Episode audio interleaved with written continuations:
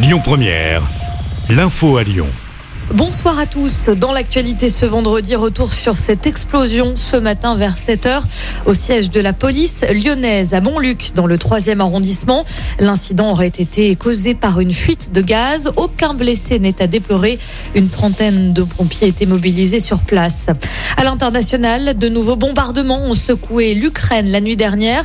Selon un dernier bilan provisoire, on déplore 140 décès et plus de 300 blessés autant du côté des civils que des militaires. Le pays mobilise la population dans le cadre de la loi martiale. Tous les hommes âgés de 18 à 60 ans sont obligés de rester sur le territoire. Un sommet de l'OTAN se tient cet après-midi en visioconférence. Euh, tout à l'heure également, le message d'Emmanuel Macron a été lu devant le Parlement. Des sanctions inédites seront prises envers la Russie et la Biélorussie. Elles concerneront aussi directement les personnalités russes. Une aide de 300 millions d'euros va être fournie à l'Ukraine par la France ainsi que des équipements militaires. Cette crise majeure aura des conséquences sur nos vies, nos économies et nos sécurités. Les sanctions seront assumées. Fin de citation. Dans le même temps, les combats se poursuivent aujourd'hui à Kiev, dans la capitale. Plus de 1800 manifestants anti-guerre ont été arrêtés du côté de la Russie. Une action condamnée par l'ONU. On apprend aussi que la finale de la Ligue des champions en football qui devait se tenir en Russie le 28 mai est délocalisée.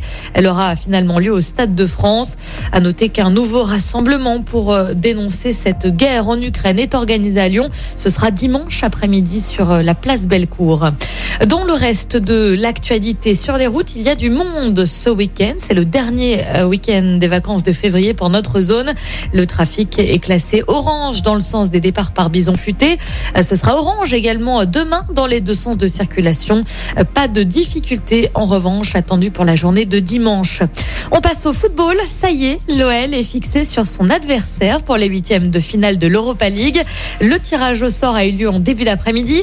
L'OL affrontera le FC Porto. Le match aller aura lieu le 9 mars, puis le 17 mars au Groupama Stadium. On termine en musique avec ce concert unique des Rolling Stones en France et ce sera chez nous à Lyon au Groupama Stadium. Le groupe de rock légendaire se produira en juillet. Euh, concernant la billetterie, on devrait en savoir plus dans une dizaine de jours. On vous tiendra évidemment informé sur Lyon Première.